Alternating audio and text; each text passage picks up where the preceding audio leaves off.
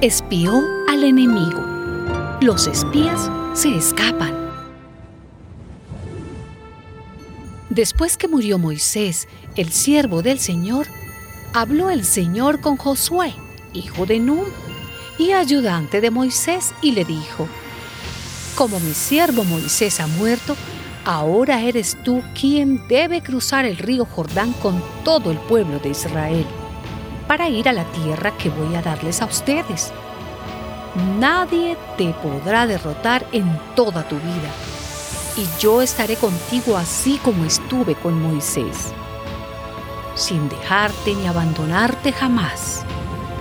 Lo único que te pido es que tengas mucho valor y firmeza, y que cumplas toda la ley que mi siervo Moisés te dio. Cúmplela al pie de la letra para que te vaya bien en todo lo que hagas.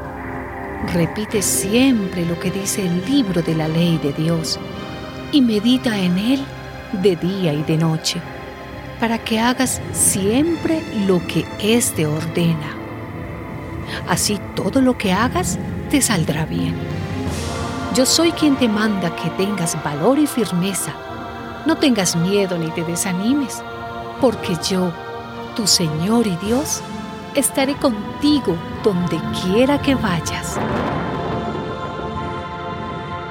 Desde Sittim, Josué mandó en secreto a dos espías y les dijo, vayan a explorar la región y la ciudad de Jericó.